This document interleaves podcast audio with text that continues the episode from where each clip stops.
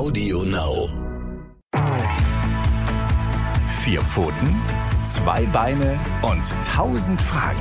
Der Hunde-Podcast mit Kate Kitchenham und Madita van Hülsen.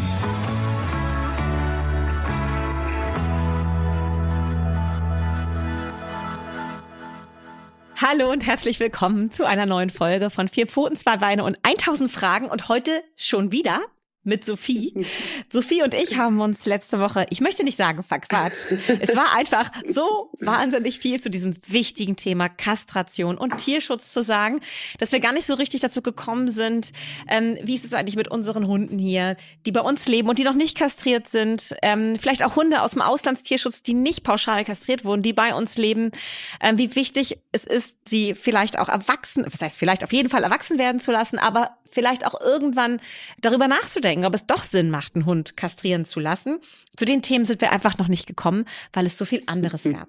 Für Sie, die die letzte Folge nicht gehört haben, Sophie ist die Expertin in Sachen Kastration. Sie hat ein Buch dazu geschrieben, zusammen mit Udo Ganzloser, Kastration beim Hund. Das ist ein Bestseller, ähm, gibt es seit vielen Jahren auf dem Markt. Ist natürlich wie alle anderen Bücher von Sophie hier unter diesem Podcast auch verlinkt. Und auch ihre ganzen Seiten findet ihr da. Sowohl ihren Blog als auch auch ihre Facebook- und Instagram-Seite. Da könnt ihr mal raufschauen und euch noch ein bisschen schlau machen über unsere wunderbare Sophie, die hier heute wieder zu Besuch ist. Hallo, Hallo Sophie. Katie. Ich freue mich. Ja, ich freue mich auch total, dass du die Zeit hast jetzt, dass wir noch weiter über dieses wichtige Thema reden. Ähm, wir hatten in der Folge davor über Frühkastration grundsätzlich geredet, die leider ja immer noch häufig praktiziert wird, nicht nur in Amerika, sondern auch hier bei uns in Deutschland. Ähm, dazu hat Sophie eine klare Meinung und ähm, das auch gut dargelegt, was sie da äh, auch ihren Kollegen, Hundetrainern oder Menschen, die darüber nachdenken, das zu tun, mit auf den Weg geben würde. Wir haben darüber geredet, äh, wie es eigentlich im Auslandstierschutz ist. Das ist natürlich eine große Herausforderung für die Tierschützer vor Ort das hinbekommen zu können, dass man Tiere eben halt nicht so früh kastriert, weil man muss sie ja alle auf sehr engem Raum zusammenhalten. Und natürlich entstehen da äh, hochexplosive Mischungen, wenn eine Hündin läufig ist und in einer Gruppe zusammen mit anderen lebt. Wie man das eventuell managen könnte in der Zukunft, dass es verhindert wird, dass Hunde schon so früh kastriert werden, wie es jetzt häufig noch der Fall ist. Genau, und dann haben wir über Kastrationsprojekte vor Ort gesprochen. Macht es Sinn eigentlich, ähm, zu, vor Ort zu kastrieren?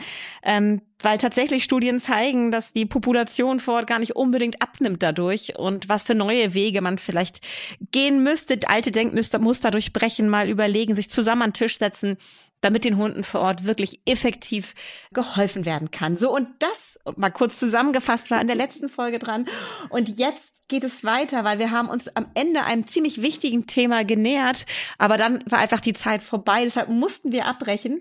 Ähm, und zwar geht es um das Thema gerade Hunde aus dem Ausland, die ja häufig keine optimale Kindheit, Jugend verbracht haben, dass gerade für diese Hunde eine Kastration fatale Folgen haben kann. Sophie, erzähl mal, was geht da genau im hormonellen Feld, Umfeld des Hundes dann so vor sich? Ja, also erstmal müsste man auch an dieser Stelle wieder differenzieren, wann der Hund kastriert wird. Also ich mhm. bin tatsächlich überzeugt davon, dass für diese ähm, ja potenziell eher gestressten Hunde aus dem Ausland, die ja natürlich erstmal aus ihrer Umgebung gerissen werden, müsste man auch wieder unterscheiden, hat er dort auch bei Menschen gelebt, wurde ausgesetzt, also kennt er ein Haus, kennt er Menschen in seiner Nähe und so weiter. Werden ja oft auch welche gebracht, bei denen man das alles verneinen muss, leider. Das ist, äh, mhm. da wäre ich dann komplett gegen den Import. Aber bei diesen Hunden, ähm, ja, ist die Pubertät natürlich auch ganz, ganz wichtig. Also diese Souveränität, die sie erst durch die Pubertät wirklich so richtig erlangen können. Das heißt, ähm, da wäre ich auch wieder ganz klar mit Finger weg von Frühkastration. Also alles, was vor der ersten Läufigkeit inklusive Schein, Mutterschaft, Scheinträchtigkeit stattfindet. Das wäre erstmal ganz wichtig, weil wir ja letztes Mal darüber gesprochen haben, dass die Pubertät ähm, dem Ausbau des Gehirns dient. Ich sage immer Unternehmensberatung fürs Gehirn. So. Äh, und hinterher läuft's besser, währenddessen läuft gar nichts. Das ist aber wahrscheinlich bei der Unternehmensberatung in der Firma auch so. Also das, da wäre mir erstmal dran gelegen. Und ähm, dann ist es aber auch so, dass äh, eine Kastration laut verschiedener, auch aktueller Studien, ängstliches Verhalten, Unsicherheiten verstärkt oder andersrum, dass man weiß, dass die Sexualhormone ganz wichtige Gegenspieler der Stresshormone sind und Stress dämpfen können und selbstbewusster machen können. Also sie können eigentlich die Resilienz, die psychische Widerstandsfähigkeit eines Hundes steigern auch. Und Deswegen wäre es eben so wichtig, dass man diesen Hunden ihre Hormone lässt und nicht einfach mit dem Skalpell entfernt. Hm, total wichtig, sehe ich ganz genauso wie du. Macht mich immer wahnsinnig traurig, wenn man einen mhm. Hund hat, aus dem Auslandstierschutz ja leider häufig, aber kommt eben halt auch ja. bei uns hier zu Hause in Deutschland vor, Stimmt.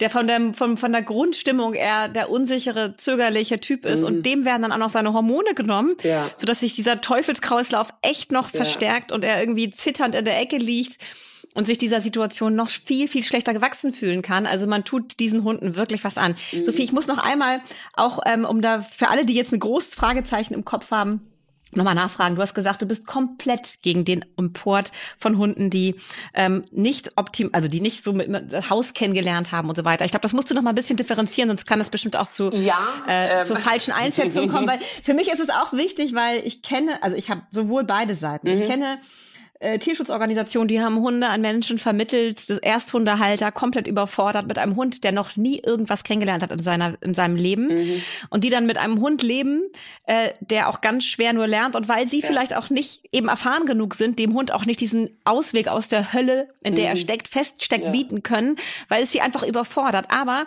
natürlich durch diesen öffentlichen Druck niemals mehr diesen Hund wieder abgeben können, ja. weil was sind sie denn dann für schlechte mhm. Menschen? Mhm. Ähm, genau. Und dann schränken die sich in ihrem Leben wahnsinnig ein, können nicht mehr ins Kino gehen, die Kinder kriegen vielleicht keinen Besuch mehr, weil niemand kann mehr zu Besuch kommen. Ja. Es ist wirklich der Horror für die Menschen und für die mhm, Hunde. Genau. Ja. Aber es gibt natürlich auch Fälle, ja. die habe ich auch erlebt, dass Menschen, die wirklich wissen, worauf sie sich mhm. einlassen, sich so einen Hund holen, der sitzt das erste Vierteljahr wirklich bei denen hauptsächlich in der Wohnung oder im Garten und traut sich nichts.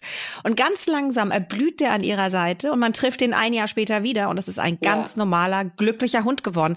Also deswegen zu sagen, komplett nee, deswegen, ähm, ist gut, Deshalb wollte ich, nochmal nachfragen. Hm? Ja. Genau. Also ich bin äh, tatsächlich komplett bei dir. Wie gesagt, ich habe ja schon die Unterscheidung gemacht. Es gibt eben Hunde, die kennen das, was hier relevant ist, und es gibt Hunde, die kennen das nicht. Bei denen wäre ich erstmal, warum sollte man sie hierher bringen? Und selbst wenn sie nach zwei Jahren gut hier zurechtkommen, werden sie erstmal mega Stress haben. Ähm, ich muss auch dazu sagen, meine Meinung oder Haltung zu dem Thema kommt nicht von ungefähr. Ich habe äh, 13 Jahre, fast 13 Jahre mit einem Hund zusammengelebt. Die Geschichte des Dönertiers kann man auch auf meiner Website lesen oder den Nachruf auf das Dönertier. Die türkische Sonne ist untergegangen. Ein ganz großartiger Hund, ähm, aber man hatte sie nicht gefragt, ob sie hier als Hund mit Migrationshintergrund leben möchte. Und es war einer dieser Hunde, der so gnadenlos überfordert war mit allem, was hier in unserer Umwelt relevant ist. Das hat sie alles mhm. nicht gekannt. Ich dachte damals, es ist 20 Jahre her auch noch, man tut dem Hund einen Gefallen, man rettet ihn. Ähm, sie waren dreiviertel Jahr alt, als sie hierher kam. Und für mich war auch klar, ich gebe sie nicht ab. Ähm, ich hatte aber auch die Möglichkeiten. Ich habe keine Kinder, ich hatte Zeit, ich kenne Kollegen, wo ich, die war auch körperlich sehr kaputt, äh, wo ich dann Kollegenrabatte bekommen habe und so weiter und so fort. Ich kriege häufig die Geschichten mit von verzweifelten Haltern. Natürlich landen die in meiner Beratung und nicht die, bei denen alles super läuft. Das muss man ganz klar dazu sagen. Aber alleine das Schicksal meines Dönertiers, ähm, Wäre ich gläubig, würde ich, glaube ich, immer noch jeden Sonntag in die Kirche gehen und eine Kerze für sie anzünden, für das, was man ihr dadurch angetan hat. Das war nämlich mhm. wirklich ein Leben im Dauerstress über Jahre. Die ist irgendwann hier angekommen, aber es hat verdammt lange gedauert. Und Dazu kommt, wie gesagt, dass es eben vor Ort nichts ändert. Ähm, man könnte dann auch sagen, es geht manchmal mehr um das Ego der Retter als um die Hunde, um jetzt äh, bisschen polemisch zu werden. Aber es ist mhm. auch die Erfahrung. Ich war ja, ich war Straßenhunde kastrieren in der Türkei vor 20 Jahren, weil ich damals noch gedacht habe, damit ist super Hilfe vor Ort ähm, und habe erfahren, wie es zumindest dort irgendwie zuging. Und ähm, was du auch erwähnt hast, was man, glaube ich, nicht vergessen darf, ist der Mensch, der hinten dran steht. Und ähm, ich habe wirklich Menschen erlebt, die alles für diesen Hund geben und die irgendwann so verzweifelt sind, die dann auch so einen Druck auf den Hund aufbauen, dass man ganz schnell in so einem Teufelskreis ist. Irgendwie der Hund spürt den Druck, ähm, das Verhalten wird noch schlimmer, der Mensch ist noch verunsicherter, baut noch mehr Druck auf, ohne das zu wollen natürlich. Ähm, und das ist oft so fatal und ich könnte oft heulen. Und ich glaube, was... Äh, wichtig ist, ich sage nicht, dass jeder Hund, der auf der Straße lebt, ein super Leben hat. Ich sage aber genauso wenig, dass jeder Hund, der auf der Straße lebt, äh, furchtbar leidvolles äh, Leben hat. Das ist definitiv nicht so. Ich habe viele Straßenhunde beobachtet auch.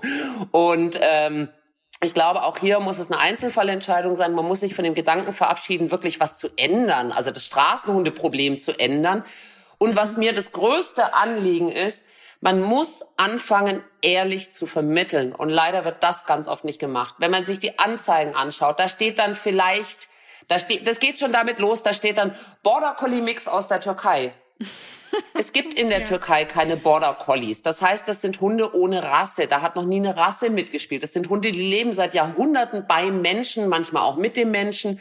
Und wenn ich dann eine Anzeige schreibe, das ist ein Border Collie Mix oder der Corgi aus Griechenland, dann suggeriere ich schon mal, dass der bestimmte Eigenschaften mitbringt, die er gar nicht mitbringen kann. Das ist das Erste. Und so geht es dann weiter. Dann ist vielleicht die Rede von etwas unsicher, möchte gezeigt bekommen, wie schön die Welt ist. Und da muss man dann ganz klar sagen, oft ist das nicht etwas unsicher, ähm, sondern wirklich ein massives Problem, was dieser Hund hat. Und dann wäre mir wirklich extrem dran gelegen, dass man mit offenen Karten spielt. Ich würde nicht mal ausschließen, dass wenn ich vor Ort bin, dass mir wieder so ein Hund begegnet, aber mhm. ich wüsste diesmal, worauf ich mich einlasse und ich wüsste auch, mhm. wie ich damit umzugehen habe. Und dieses ähm, auch bei jungen Hunden, der ist ja noch jung, da ist ja noch alles offen. Da lässt man die Epigenetik völlig außer Acht, da lässt man außer Acht, was der Hund in dem Alter schon für Erfahrungen gemacht hat. Und es wird einfach oft nicht mit offenen Karten gespielt. Und da wäre mir mhm. extrem, also ich wäre schon viel zufriedener, wenn man Hunde ehrlich beschreiben würde. So. genau. Und dazu gibt's ja auch die Folge Auslandstierschutz, die Madita und ich ja auch gemacht haben schon, die ihr hier mit euch anhören könnt im mhm. Podcast, mhm. wo wir darauf hinweisen, was wirklich, wirklich wichtig ist, ist, es gibt wirklich gute Organisationen, die mhm. vermitteln. Und es gibt auch Hunde, die unsicher sind, ähm, die man vermitteln kann nach Deutschland. Das wollen Sophie und ich auch gerade gar nicht sagen hier ja. an dieser Stelle. Es gibt wirklich Menschen, die sind sich dieser Aufgabe, ähm, die sind der Aufgabe gewappnet, die schaffen das. Es muss vor allen Dingen vor Ort Menschen geben, die die Hunde erstmal aufnehmen und ihnen das Leben hier vor Ort zeigen, die Hunde gut kennenlernen, ja. die Defizite und die, aber auch die Stärken, genau, die diese Hunde mitbringen. Richtig, das, mhm. die, das Dasein auf einer Pflegestelle muss garantiert sein, gerade bei diesen, also bei allen Hunden finde ich aus dem Auslandstierschutz, aber auch gerade bei diesen unsicheren Hunden, um einschätzen zu können, was ist das für eine Unsicherheit, wie stark ist die und vor allen Dingen die richtigen Menschen zu finden, die diesem Hund auch wirklich gewachsen ja. sind, die das schaffen, diesen Hund glücklich zu machen, so wie das immer formuliert wird. Das funktioniert nicht in Massen und wir holen sie alle raus mhm. und wir retten sie alle. Es ist dramatisch und es ist schrecklich, da sind wir uns alle einig, was es teilweise gibt an Hundeelend auf der Welt. Aber wenn wir Tierschutz betreiben wollen, dann sollten wir ihn mit Vernunft betreiben für die Hunde, aber auch für die Menschen, die hier diese Hunde aufnehmen. Und nur das mal kurz nochmal zusammenzufassen, das ist das, glaube ich, auch Sophie, ne, was dir ja. am Herzen ja. liegt. Also so ja, hast du das gemeint mit dieser Aussage. Mhm. Genug Hunde, äh, die im Elend leben, aber es gibt diese Hunde auch hier und das sind eben mhm. zum Teil die Hunde, die keiner gefragt hat, ob sie hier mit den Menschen äh, in einem beengten Wohnung beispielsweise in einer Großstadt unter einem Dach leben wollen. Und für die genau. schlägt mein Herz genauso und deswegen ähm, habe ich da vielleicht auch teilweise etwas radikale Ansichten, ähm, aber das beruht wie die Ansichten von anderen Menschen auch auf meinen mhm. Erfahrungen. Auf deinen Nicht individuellen nur mit meinem Erfahrungen. Hund, sondern genau. auch mit denen, mhm. die ich in der Beratung habe, mit wirklich zum Teil verzweifelten Menschen hinten dran. Mhm, so. Mhm. Und das ist uns eben auch, auch so wichtig, ähm, gerade bei dieser Diskussion. Und deswegen nehmen wir uns dieses Themas an und uns ist klar, dass es hoch emotional besetzt ist, auch bei vielen von euch. Ähm, lasst uns darüber reden, denn nur so mhm. können wir das Thema besser machen. Ja. Wenn wir von anfangen, verhärtete Fronten zu bilden und uns nicht mehr auszutauschen, ähm, dann kommen wir überhaupt nicht weiter. Und das ist nicht im Sinne der Hunde. Und deswegen ist es wichtig, uns zuzuhören und auch durchaus unterschiedliche Meinungen zu haben und die auszutauschen. Nur so können wir ja. wirklich das Phänomen begreifen lernen und vielleicht auch verbessern. Letztendlich. Dazu noch, uns, ich weiß, wir ja. verquatschen uns wieder, aber ein Spruch, der einfach so gut passt an dieser Stelle, dass man ja. nicht unterschlagen darf. Ich glaube, der war mal von der Tierärztekammer für Tierschutz, weil äh, Wissen hilft nicht Mitleid. Und ich glaube, das bringt das Ganze auf den Punkt. Man muss sich informieren, man muss Kompetenzen irgendwie entwickeln, was solche Hunde angeht. Ähm, und dann kann man diesen Hunden wirklich helfen. Aus Mitleid heraus wird man diesen Hunden nicht helfen. Ich glaube, das ist so mhm. eigentlich das, was man Sehr dazu schön. sagen kann. Punkt. Finde ich super. Und das schreibe ich sofort. Ja, so. gut. Mitleid ist was Wunderbares, aber es hilft uns nicht, wenn ja. wir uns nicht entsprechend genau. ähm, informieren und schlau machen. Ja.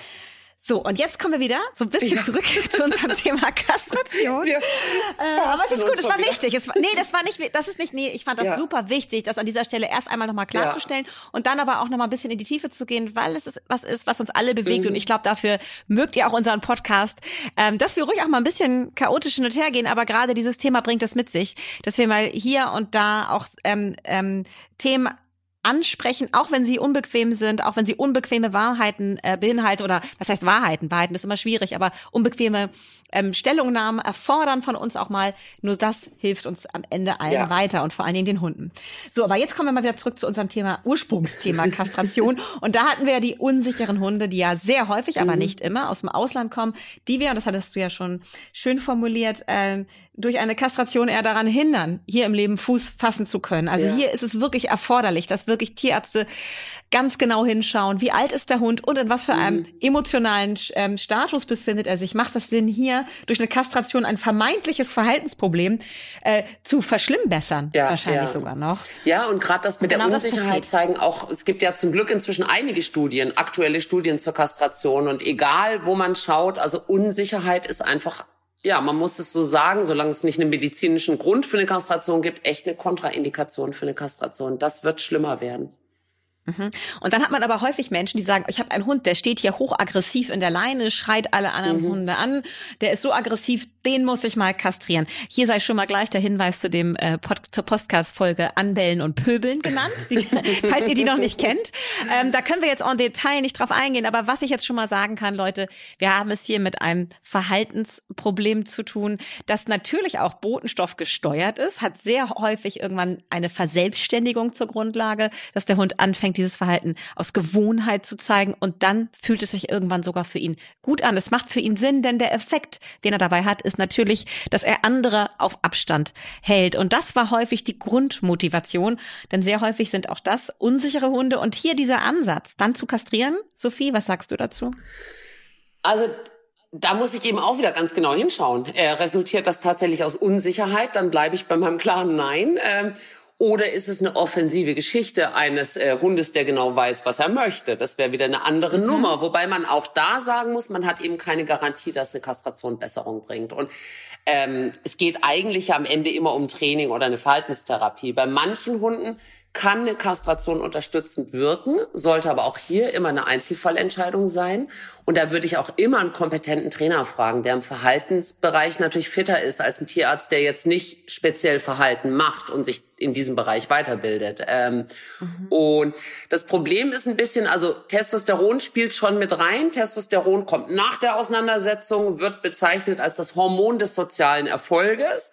Das heißt, wenn der Rüde irgendwann zigmal die Erfahrung gemacht hat, das funktioniert super. Und wenn ich mich mit einem anderen kloppe, dann fühle ich mich richtig gut und sorry, die Klöten äh, werden dick, also kann nur noch breitbeinig und man sieht ja dann auch, was passiert. Das äh, produziert bei ihm Testosteron, aber erst nachdem der Stress gelaufen ist. Aber Testosteron in der Verhaltensbiologie ist sozusagen das Hormon des sozialen Erfolges. Das heißt, durch diese Belohnung über Testosteron wird das unter Umständen auch sehr schnell erlernt. Und ähm, das ist auch der Punkt, warum die Kastration, also zumindest meine Vermutung, warum die Kastration oft ab einem gewissen Alter nichts mehr bringt, weil die schlichtweg schon gelernt haben, wenn ich mich kloppe und das auch noch gewinne, dann fühle ich mich richtig gut. Und dann ähm, hilft die Kastration oft nicht mehr. Also das wäre tatsächlich eine klassische Indikation für den Kastrationschip, also für eine chemische Kastration auf Zeit die dann ein halbes Jahr oder ein Jahr funktioniert. Das ist reversibel. Wenn es völlig in die Hose geht, kann man den Chip auch wieder entfernen, wenn man ihn in der Bauchnabelregion implantiert. Da findet man ihn wieder. Und da würde ich immer erstmal einen Probelauf machen, weil es kann gut sein, dass es gar nichts ändert. Oder wie Katie sagte, ähm, es ist ein Hund, der aus Unsicherheit agiert, dann kann sich das Verhalten natürlich nach einer Kastration auch verschlimmern. Und das ist, glaube ich, ein ganz schönes Beispiel dafür, dass man nicht sagen kann, Aggression gleich Kastration, sondern dass man wirklich immer im Einzelfall genau hinschauen muss. Hm.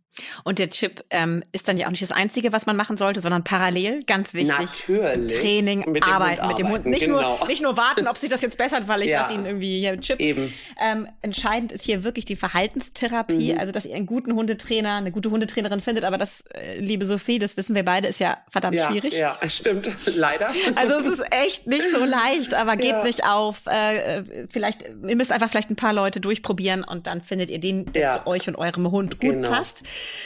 Ähm, Aber gibt es jetzt irgendein Verhaltensproblem, wo du sagst, also Verhaltensproblem in Anführungsstrichen, das sich wirklich verbessern kann durch eine Kastration? Also wie gesagt, wenn Hündin jetzt wirklich regelmäßig ein Riesenthema mit den Scheinträchtigkeiten, Scheinmutterschaften hat, dann würde ich sagen, mhm. eine Kastration kann das bessern. Dann haben wir natürlich viele medizinische Gründe, wo eine Kastration schlichtweg unumgänglich ist. Also der Hodentumor. Natürlich muss der Tumor mit dem Hoden raus. Äh, der innenliegende Hoden sollte irgendwann entfernt werden. Eine Hündin, die Zysten auf den Eierstöcken hat oder bei einer Gebärmuttervereiterung, absoluter Notfall, zack, äh, raus damit, ähm, sind tatsächlich aber eher medizinische Geschichten. Ähm, es kann, ja, wie wir gerade besprochen haben, es kann mal helfen oder unterstützend wirken bei einer Artgenossenaggression. Ähm, ja, und dann wird's tatsächlich schon vergleichsweise schwierig. Also natürlich bei einer echten Hypersexualität, das wäre ja auch nochmal so ein Thema.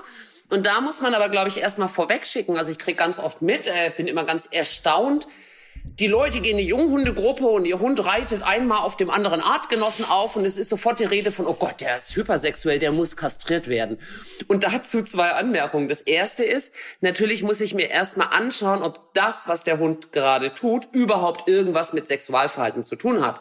Das heißt, äh, im Spiel beispielsweise wird Verhalten aus allen Funktionskreisen trainiert. Natürlich gehört da auch die Fortpflanzung dazu. Also es ist erstmal normal in einer Junghundegruppe, dass jeder mal auf jedem rumjuckelt, äh, wenn die Kriterien für Spiel erfüllt sind. Ich weiß nicht, da habt ihr bestimmt auch schon mal einen Podcast zu gemacht. Also Thema äh, mhm. entspanntes Feld, Freiwilligkeit, Selbsthandicap, Rollenwechsel. Dann würde ich sagen, völlig in Ordnung, wie auch unsere Artgenossen, die üben halt auch im Spiel irgendwie Sexualverhalten. Das kann aber auch Stress dahinter stecken, eine Übersprungshandlung, stereotypes Verhalten. Es kann natürlich auch Dominanzverhalten sein. Also kann aus ganz verschiedenen ähm, Ursprüngen irgendwie entspringen. Wenn es Sexualverhalten ist, müsste ich mich erstmal fragen, ist das, was wir, was der Hund zeigt, ist das wirklich ein pathologisches Geschehen? Ist es eine Hypersexualität, die krankhaft ist? Oder ist es nicht schlichtweg ganz normales Sexualverhalten, was nun mal zum Hund gehört? Und meistens ist es Letzteres. Es gibt aber auch tatsächlich hypersexuelle Hunde. Also der Rüde, der jedes Mal, wenn die Hündin drei Orte weiter läufig ist und es fliegt ein Duftmolekül vorbei, der dann drei Wochen nicht mehr frisst und die Nachbarschaft beschallt und Arien singt, da würde ich auch sagen, ähm, also beim Rüden würde ich immer sagen, erstmal chippen, aber wenn das funktioniert und besser wird, eine Garantie hat man leider nicht. Es gibt äh, genug frühkastrierte Rüden, die komplettes Sexualverhalten inklusive Hängen zeigen. Ähm, aber wenn das funktioniert, würde ich auch da sagen, ja, das ist ein Grund für eine Kastration. Dann würde ich auf jeden Fall kastrieren in dem Fall. Genau. Das ist ja gerade mit Kleinhunden häufig der Fall. Ich habe ja. hier auch so ein Exemplar zu Hause sitzen, mhm. ähm, der natürlich in einem bestimmten Alter alles äh, vögeln wollte, was ja. ich da drei, auch wenn die Hündinnen noch überhaupt gar nicht oder weit ja, entfernt genau. davon waren, ihre Stehtage zu haben. Ähm, das hat auch was mit Erziehung zu tun. Auch Eben. hier wieder Pubertät, ja. ne, was du vorhin so ja. schön oder im anderen Podcast gesagt hast, ein 15-jähriger Typ möchte auch wirklich, ähm, ja. läuft jedem Rock hinterher, so hast du es formuliert. Oh, warte mal, ganz kurz. Es klingelt gerade an der Tür, Leute. Kein Problem. Bei mir, das passiert eigentlich in jeder Folge einmal bei mir. Ich wundere mich, dass bei mir noch nicht klingelt. Es klingelt normal immer nur bei sowas. Ich bin, also, erzähl doch schon mal ganz kurz was zum Thema Erziehung bei jungen pubertären Rüden und Aufreiten. Gut.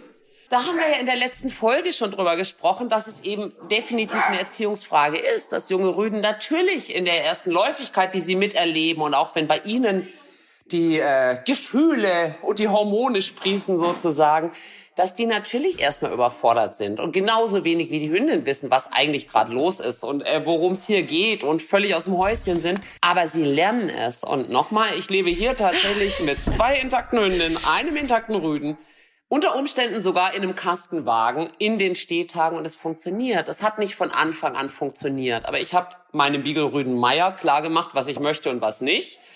Der ist auch gut zu haben, was das angeht. Irgendeinen Vorteil muss auch dieser Beagle haben, der ansonsten mein vergoldeter Sargnagel ist. Ähm, und das klappt inzwischen hier problemlos tatsächlich. Also ja, ich muss in den Stehtagen aufpassen. Ich würde sie nicht unbeaufsichtigt lassen. Aber es ist tatsächlich so, für mich sind läufige Hündinnen einfacher als ein Hase. Also wenn ich da sage, nein, lässt er es auch tatsächlich sein, solange ich im Raum bin. Ähm, wie gesagt, allein lassen würde ich sie nicht. Aber man kann das trainieren und sollte es auch. Ja, die Hypersexualität ist ja auch eine Frage der Erziehung, finde ich. Also natürlich ne, gibt es auch Klassiker ist immer der Kleinhund, der Terrier, ähm, der sehr intensiv dieses Verhalten irgendwann zeigt. Aufreiten am Bein hat man auch häufig, dass Leute darüber lachen, das witzig finden. Und irgendwann Oder der schokobraune Labrador. Der ist auch vergleichsweise oft betroffen, um mal Klischees zu nennen. Ja, stimmt. Genau, das ist natürlich sehr unangenehm, wenn du irgendwie auf der Hundewiese stehst und dein schokobrauner Labrador äh, rammelt immer die Beine von irgendwelchen Alles, Menschen oder ja. alles, alles, genau. Das ist natürlich hormonell gesteuert, aber vor allen Dingen auch angewöhntes Verhalten. Ja. Und das bedeutet, dass wir hier einen Erziehungsauftrag haben, genauso Ja. wie wir ihn haben bei unserem 15-jährigen Typen, der irgendwie anfängt, seine Hormone zu spüren, wo wir eingreifen müssen, haben wir das auch beim Hund. Ähm, das ist ein Verhalten, was sich schnell verselbstständigt, oder Sophie? Ja, ähm, durchaus. Man muss aber dazu sagen, alles, was irgendwann gelernt wurde, kann auch wieder verlernt werden. Und ähm, da kann man natürlich mit Erziehung gegen vorgehen. Also ich komme nochmal auf den Beagle zurück, den ich vom Hasen zur Not abrufen kann. Ähm, Und genauso, also das ist ja auch sowas Existenzielles für diesen Hund. Der wurde drauf gezüchtet und trotzdem kann ich Einfluss drauf nehmen. Und genauso ist es natürlich da. Also natürlich habe ich das Recht, meinem Hund zu untersagen irgendwie. Es ist auch nicht höflich, erstmal auf jeden drauf zu springen und sich jedes Bein oder jeden anderen Hund zu nehmen. Und das würde ich meinem Rüden klipp und klar schlichtweg äh, nicht erlauben. Punkt. Das würde auch in der Hundegruppe ja genauso funktionieren. Also Ja, wir bleiben genau. bei den Streunergruppen. Da gibt's ja auch ganz viele intensive, tolle Studien zu. Mhm. Ähm, erwähne ich ja auch immer wieder gerne mein Buch Streunerhunde, ähm, wo Ja. Mhm. gerade in der indischen Forschergruppe intensiv zu Familienstrukturen bei Hunden geforscht wurde. Und natürlich gibt es da erwachsene Hunde, die Einfluss nehmen auf die jüngeren Hunde. Und wenn da einer so ein übergriffiges, unhöfliches Verhalten zeigt, kriegt er, kriegt er eine klare Ansage Kloppe, von ja. seinen Eltern. Genau. Ja. Und das ist sozusagen unsere Aufgabe. Wir sind in der Funktion dieser Eltern. Und wenn unser Rüde, unser junger, hormonübersteuerter Rüde so ein Verhalten zeigt, und das ist außerhalb dieses Spielverhaltens, das, was du eben äh, beschrieben hast, dann ist es unsere Aufgabe, hier einzugreifen und das zu unterbinden, bevor es sich sonst manifestiert und zu einem regelrechten Genau. Suchtverhalten wird. Also ein Rüde, der wirklich nur noch auf die Hundewiese rennt und alles bespringt. Und das ist dann kein hypersexuelles Verhalten, sondern ein antrainiertes Verhalten. Ja. Und hier ist es total wichtig, das nochmal zu unterscheiden von diesem hypersexuellen Verhalten, weil das hast du ja auch beschrieben, gibt es natürlich auch. Mhm. Ja. Rüden, Aber es die wirklich die leiden. muss man mal so sagen. Mhm. Die meisten kommen damit gut zurecht. Ich glaube, dass sich ein bisschen in den Köpfen der Halter festgesetzt hat, da kann man eh nichts tun, außer Kastration. Und deswegen versucht man es erst gar nicht. Mhm. Und es ist tatsächlich so. Also natürlich ist das ein Erziehungsthema bei den meisten Hunden. Und nochmal, der, der wirklich ein Thema hat und bei dem die Erziehung nicht funktioniert, den würde ich auch kastrieren. Aber erstmal sollte man es mit Erziehung versuchen. Sehr gut, Sophie. Sehe ich genauso. Ja. Und deshalb jetzt zu meinem absoluten Abschlussfrage. Diesmal bleiben wir ungefähr in der Zeit. Ich sehe es kaum. Pass auf. Ja? okay. Wir haben jetzt ganz viel über alles Mögliche rund um das Thema Kastration gesprochen. Und jetzt stelle ich mir vor, so ein, manch einer von euch da sitzt zu Hause und denkt so, okay, es ist einigermaßen okay, aber wie, ähm, wie woran erkenne ich jetzt, ob es vielleicht doch angesagt ist, mit meiner Hündin, mit meinem Rüden ähm, über das Thema Kastration nochmal ganz neu nachzudenken? Vielleicht macht es auch wirklich Sinn für uns, was gibst du Menschen mit auf den Weg, die mit diesem Gedanken spielen? Gibt es irgendwelche Punkte, wo äh, Kriterien, Fragenkatalog, ähm, den sie für sich so innerlich abarbeiten könnten oder auch mit ihrem Tierarzt, mit ihrem Hundetrainer, ihrer Hundetrainerin besprechen könnten, ähm, der ihnen da weiterhelfen kann? Ja, also ich glaube, was äh, erstmal ganz gut ist für Hündinnenhalter, da ist es ein bisschen, also eigentlich komplizierter, aber einfacher vielleicht äh, eine Idee davon zu bekommen, sind sie Sexualhormone oder nicht. Da hätten wir die ganz einfache Unterscheidungsmöglichkeit, findet das für uns oder vielleicht auch den Hund problematische Verhalten immer nur in einer bestimmten Zyklusphase statt? Also ist es zyklusbedingt oder ist es ein ganzjähriges Thema der Hündin? Wenn das immer so ist, die Hündin ist immer unsicher, dann wird eine Kastration da gar nichts dran ändern. Dann wird es es, wie beim Brüden auch, verschlimmern. Ähm, wenn die immer nur in bestimmten Zyklusphasen ein Thema hat mit Stress, Angst, äh, Aggression, dann kann ich erstmal davon ausgehen, dass durch Wegfall des Zyklus durch eine Kastration auch das Problem besser wird. Also bei der Hündin kriege ich dadurch eine Idee, dass ich mir erstmal überlege, wann habe ich dieses Problem? Ist es immer da oder ist es eben nur zu bestimmten Zyklusphasen da? Beim Rüden ist es natürlich schwieriger. Ich würde ja immer sagen, kauft mein Buch. Da steht alles drin, was man zur Entscheidungsfindung braucht. Es ist ja tatsächlich, wie glaube ich jetzt auch rauskam, vergleichsweise komplexes Thema. Ähm, ich würde, wenn es um eine reine Verhaltensgeschichte geht, würde ich immer auch einen kompetenten Trainer, der ja, ja Profi dann ist für Verhalten von Hunden, würde ich den fragen, weil der praktische Tierarzt, also der jetzt in der Kleintierpraxis steht und nicht sich mit Verhalten besonders auseinandersetzt, ist sicherlich nicht derjenige, der eine Kastration aus Verhaltensgründen beurteilen kann, ähm, muss man so sagen. Mhm. Also da muss ich erstmal wissen, wen kann ich fragen. Ähm, ich würde immer erstmal versuchen, gegebenenfalls mit einem kompetenten Trainer erzieherisch gegen das Problem vorzugehen ähm, dann kann ich natürlich eine Unterscheidung treffen, medizinische Gründe, bei denen nichts anderes hilft. Also wir sprachen schon die Pyometra, die Gebärmuttervereiterung der Hündin an, beim Rüden der Hodentumor, innenliegende ähm, Hoden, also in der Bauchhöhle befindliche Hoden oder sowas wäre ein Grund für eine Kastration. Und ähm, ja, ich glaube, ansonsten muss man einfach tatsächlich immer gucken, woraus entspringt dieses Verhalten. Ist es wirklich eine Verhaltensstörung? Ist es Normalverhalten? Also da wäre ich ganz schnell bei dem Unterschied zwischen Verhaltensprobleme und ähm, Verhaltensstörungen. Also ein Verhaltensproblem muss ja für den Hund kein Thema sein. Das ist ein Problem, wenn der Beagle jagen geht oder wenn mir der Jungspund die Schuhe kaputt beißt. Für einen Hund ist es kein Problem. Eine Verhaltensstörung wäre wieder was anderes. Also ein mhm. Suchtverhalten, wie du gerade gesagt hast, der Hund, der alles bespringen muss und der wirklich eine, ja, beim Menschen würde man auch von der Sexsucht reden. Ähm, das wäre natürlich dann ähm, eine echte Verhaltensstörung. Und da, wie gesagt, beim Rüden würde ich immer erstmal den Kastrationschip einsetzen. Ähm, um ja eine Idee dafür zu bekommen, hilft es oder hilft es nicht. Bei der Hündin haben wir die Möglichkeit nicht. Ähm, mhm. Und da bleibt, glaube ich, wirklich nur, sich zu informieren über diesen Podcast oder auch andere ähm, Optionen, Möglichkeiten welche Hormone liegen diesem Verhalten zugrunde und wie verhalten die sich zu Sexualhormonen? Also ich glaube tatsächlich, dass es wahnsinnig schwer ist, da pauschal jetzt äh, eine Antwort mhm. zu geben. Also ich halte mal jetzt so fest. Ähm, macht euch Notizen, setzt euch hin, vielleicht mit euren Partnern, guten Freunden, auch die auch mal so einen Blick von außen auf euren Hund mhm. haben. Ähm, fasst so ein bisschen für euch zusammen, was ist, äh, was, was stört mich wirklich? Ist das was, was sich der Hund angewöhnt hat, was vielleicht ein Erziehungsauftrag von mir wäre? Wann findet es statt? Genau, wann findet es zu welchen Zeiten? Sophie hat schön gesagt, zu Zykluszeiten der Hündin oder aber eben halt ganz, die ganze Zeit über ist es was, ähm, was permanent für das Tier von Bedeutung ist. Wegt es alles genau gegeneinander ab, sprecht mit einem kompetenten Trainer nochmal darüber. Beim Rüden habt ihr immer die Möglichkeit, durch einen Chip das Ganze einmal auszuprobieren. Ja. Das kann ich auch echt empfehlen. Das habe ich auch mit ja. Nox einmal gemacht und war mir klar danach, ich muss ihn nicht mhm. kastrieren. Das Problem hat sich wieder gelöst. Er war übrigens ja. tatsächlich plötzlich mit sechs Jahren entwickelte eine Hyper Hypersexualität. Vorher war das nie ein Thema. Mhm. Ich kann nicht genau sagen, woran es lag. Äh, der Chip hat ihm geholfen, so ein bisschen wieder aus diesem Verhalten ja. rauszukommen. Und jetzt ist es wieder, ist er ganz höflicher, netter Rüde, mhm. der sich wieder gut benehmen kann.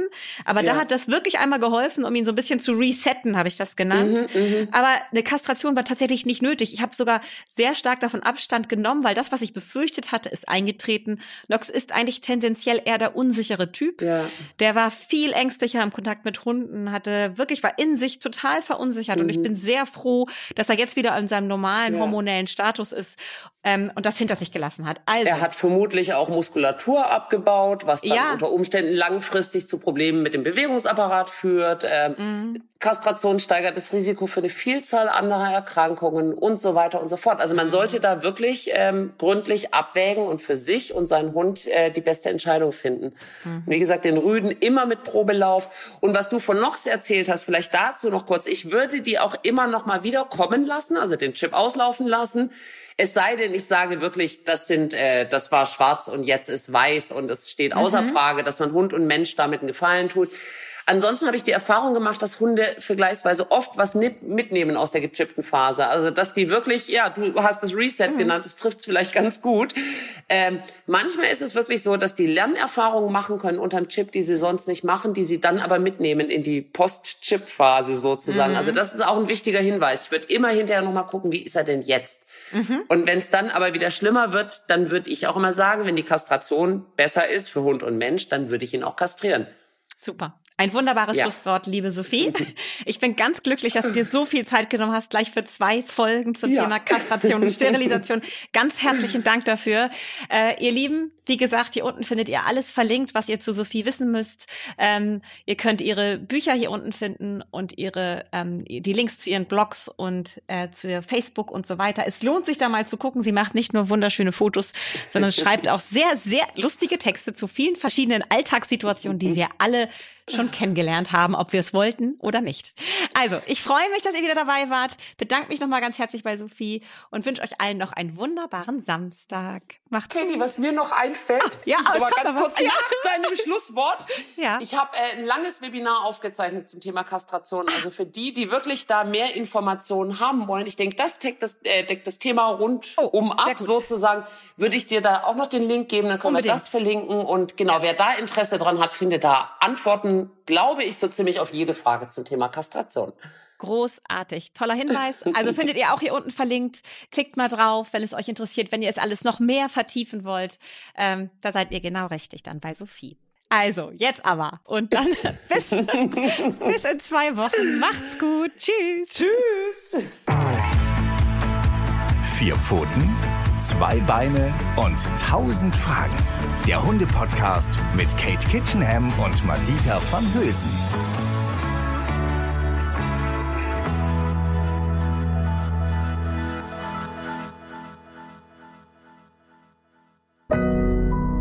Audio Now.